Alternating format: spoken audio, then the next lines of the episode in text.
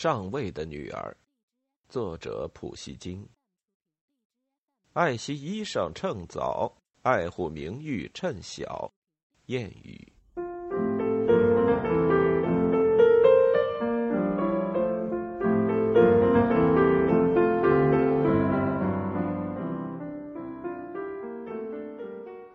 第五章：爱情。哎，姑娘，美丽的姑娘。你年纪轻轻，姑娘可别嫁人。姑娘，问问你的父亲和母亲，父亲母亲骨肉亲。姑娘，你要学点小聪明，头脑聪明，有了嫁妆才嫁人。民歌。如果你找个人比我好，忘掉我；如果你找个人比我差，记住我。民歌。醒转来以后，我有好一会儿懵懵懂懂，搞不清发生了什么事情。我躺在床上，在一间陌生的房间里，感觉浑身无力。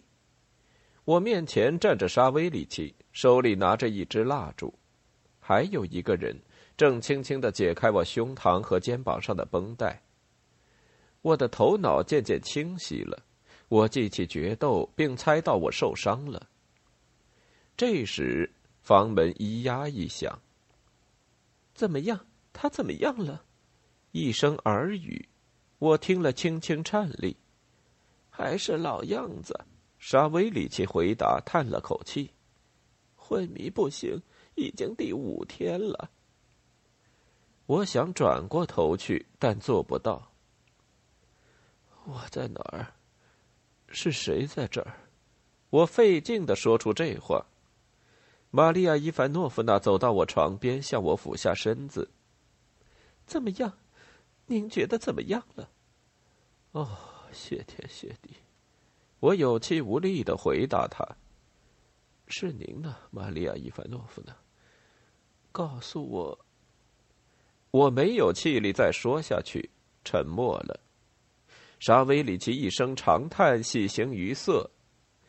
行转来了，行转来了，他连连的说：“上帝大发慈悲啊，主啊！哎，彼得·安德烈奇少爷，你真吓死我了，真不容易呀，五天了呀！”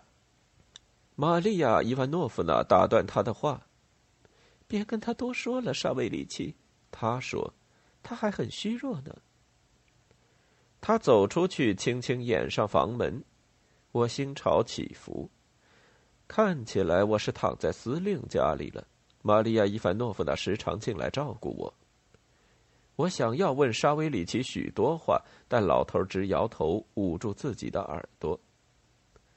我只得颓丧的闭上眼睛，接着便沉沉入睡。睡醒了，我便叫沙威里奇，他不在。我见到玛利亚·伊凡诺夫娜就在我眼前。他用天使般的声音向我问候，我不能够表达那会儿激荡我心胸的柔情蜜意。我抓住他的手，拿他紧贴我的腮帮，爱怜的眼泪滴在他的手上。玛莎并没有抽开，突然，他用嘴唇碰了碰我的面颊，我感到了火热的青春的一吻，我顿时浑身火热。我亲爱的好玛利亚·伊凡诺夫娜。我对他说：“做我的妻子吧，请你给我这个幸福。”他若有所思。看在上帝的份上，你要安静。”他说，抽回了他的手。“您的危险期还没过，伤口会裂开的，千万保重身体，至少，至少为了我。”他说着这话就走开了。留下我独自陶醉在狂喜之中，幸福使我复活，他将是我的了，他爱我，这个念头充塞于我的每一个毛孔。打从这以后，我的身体便逐渐康复，团里一个理发师给我治疗，因为要塞里没有别的医生，谢天谢地，他并没有卖弄聪明。青春和天生的体质加速了我的康复过程。司令一家子为我操劳，玛利亚·伊凡诺夫娜没有离开我一步。不言而喻，碰到第一个机会，我便重提上次没吐完的钟情。玛利亚·伊凡诺夫娜更加耐心的听我诉说，她没有任何扭捏作态，坦然承认她衷心爱我，并且说她父母也当然乐意她获得这种幸福。但是你得好好想一想，他补充说，从你的父母那方面考虑，是不是会有什么障碍？我想了想，对母亲的慈爱我没有半点怀疑。但是父亲的脾气和思想方式我是知道的，我觉得我的爱情不大会打动他的心，他将把他看成是年轻人的胡闹。我赤诚的向玛利亚·伊凡诺夫娜说明这一情况，然而终于决定写一封信给父亲，竭力写的诚挚感人，恳求父母的祝福。我把信拿给玛利亚·伊凡诺夫娜看了，她觉得这封信很有说服力，感人至深。毫不怀疑他能奏效，因而他完全信赖青春与爱情，整个儿都陶醉于自己心灵的似水柔情之中去了。康复之后的头几天，我便跟希瓦布林和解了。伊凡库兹米奇斥责我决斗，对我说：“哎，彼得安德烈一奇，我本当抓你关禁闭的，但你已经受够了惩罚了。”但亚历克塞却关进粮仓里监押着，他的佩剑由华西里沙叶格洛夫娜封存起来，得让他好好反省和忏悔。我太幸福了，以至于不愿记仇。我为希瓦布林求情，而心地慈祥的司令征得夫人的同意之后，便释放了他。希瓦布林到了我这儿，他对我们之间发生的事情深表遗憾，他承认全是他的错。请我忘掉过去的一切。我生来就不爱记仇，真心实意的宽恕了他跟我争吵以及他加给我的伤害。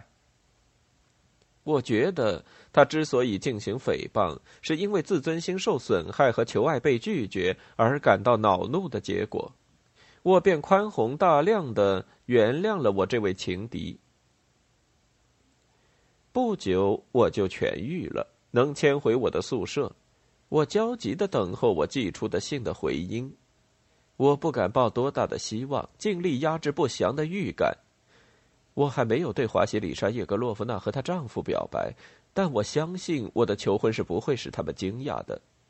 无论是我还是玛利亚伊凡诺夫娜，在他们前面毫不掩饰自己的感情。我们事先就深信他们一定会同意。终于有一天。沙威里奇走进我房间，手里拿了一封信。我接过来，手发抖。看信封上的地址是我父亲的手机，这就使我预感到事情有点蹊跷，因为平素给我写信的是母亲，而父亲只在信后附上几笔。我久久的不敢拆开信封，把那端端正正的手机仔细端详，即奥伦堡省白山炮台。彼得·安德烈耶维奇·格里尼约夫，我儿钦差。我力图从字体入手揣摩父亲写这封信时的情绪。终于，我拆开信，看了前头几行字，我就明白了事情告吹。信的内容如下：我儿彼得，本月十五日收到你的信，你请求我们做父母的给你祝福，并同意你跟米隆诺夫之女。玛利亚·伊凡诺夫娜结婚，我不会给你祝福，也不同意你的婚姻。非但如此，我还要好好收拾你。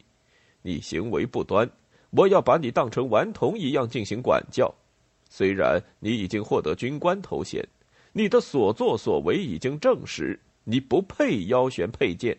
此剑赏赐你是为了保卫祖国，并非是为了让你跟像你一样的混蛋做决斗之用。我将立即给安德烈·卡尔洛维奇写信，请求他将你调离白山炮台，发落到更远的地方去，如此或可驱除你愚妄之念。你母亲得知你决斗并受伤之后，忧伤以致病倒，现已卧病在床，你将有何出息？我只得祷告上帝，但求你知错能改。虽然我不敢指望我主如此大恩大德，你的父亲安格。读了这封信，我百感交集。父亲言辞训斥，对我毫不留情，伤透了我的心。他谈到玛利亚·伊凡诺夫那不屑一顾的口气，我觉得是恶毒的和不公正的。把我调离白山炮台的念头使我恐惧，但最令我痛心的是母亲生病的消息。我恼恨沙威利奇，决斗的是我断定必然是他告诉我父母的。我在小房间里来回踱步。突然，我在他面前站住，狠狠的瞪着他，说道：“看来你害我还嫌不够。我受伤整整一个月，在死亡线上挣扎，都多亏了你呀！现在你又想害死我母亲。”沙威里奇吓得有如晴天霹雳。“呃，做做好事，少爷。”他说，差点哭出来。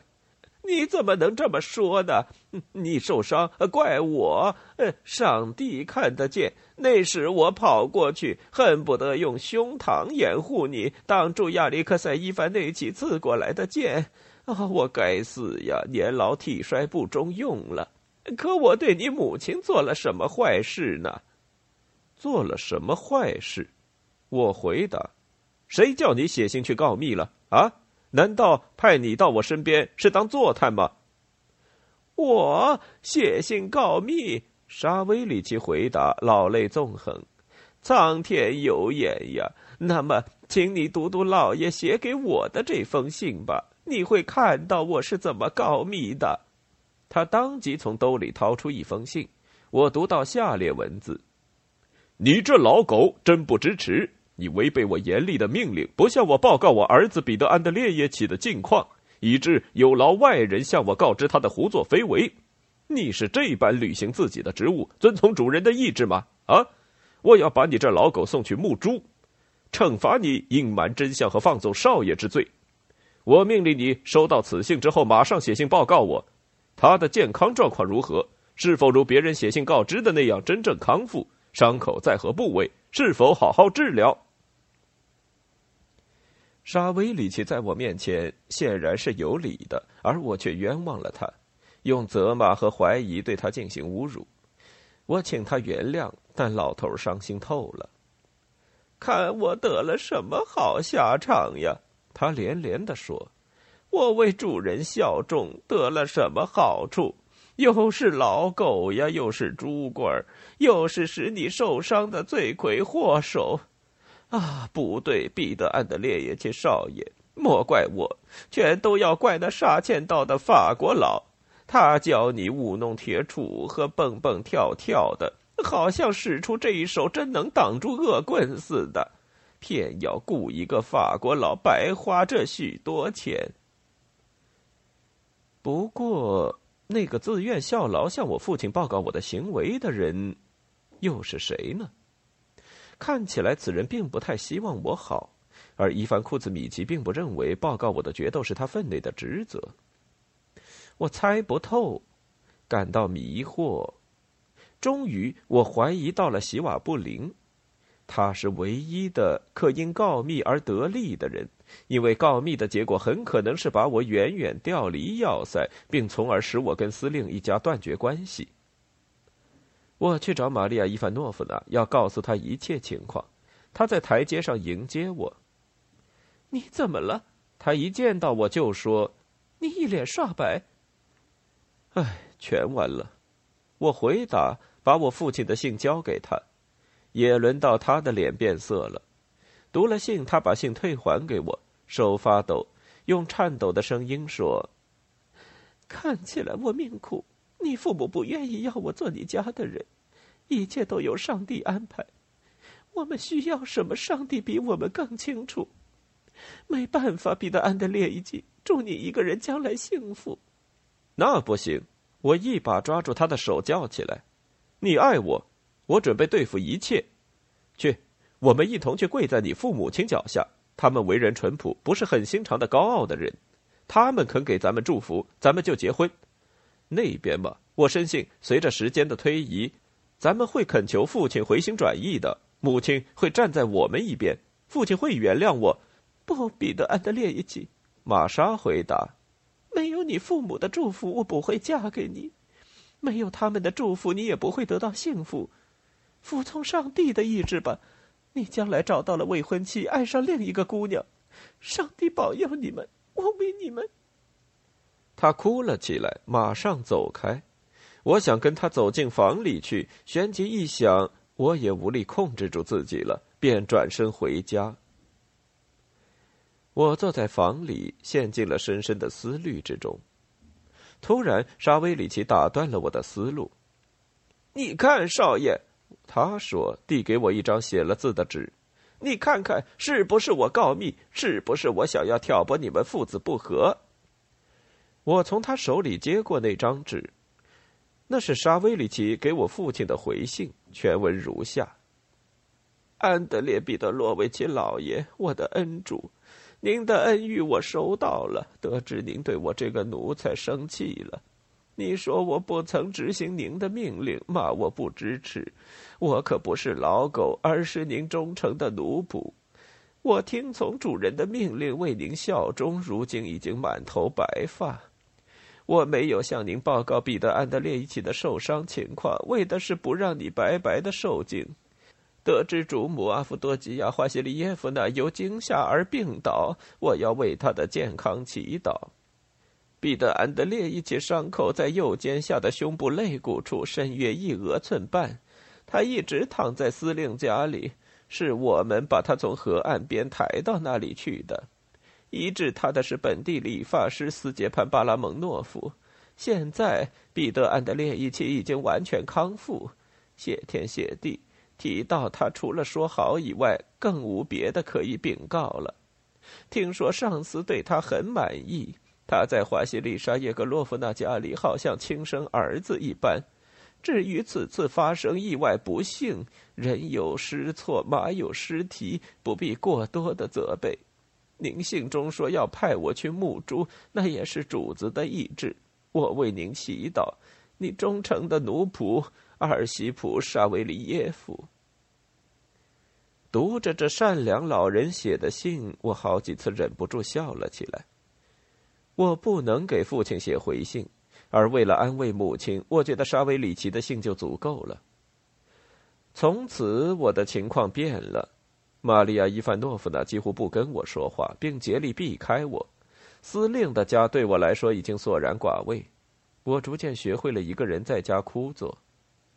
华西里莎叶格洛夫娜起初为此事埋怨我，但见我一个劲儿闹别扭，也就不再管我了。只是在公务需要时，我才跟伊凡库兹米奇见面，跟席瓦卜林很少见面，也不愿见到他，因为发觉他对我怀有深藏的敌意。这一点更证实了我对他的怀疑。我的生活变得难以忍受，我孤独和无所事事。堕进了忧愁疑虑之中，我的爱情之火在孤独之中燃烧，变得越来越难以忍受。读书和文学的嗜好没有了，精神萎靡，我真担心会发疯或者会堕落。但是突然发生了一连串对我一生有重大影响的大事，当时给我心灵产生了强烈而良好的冲击。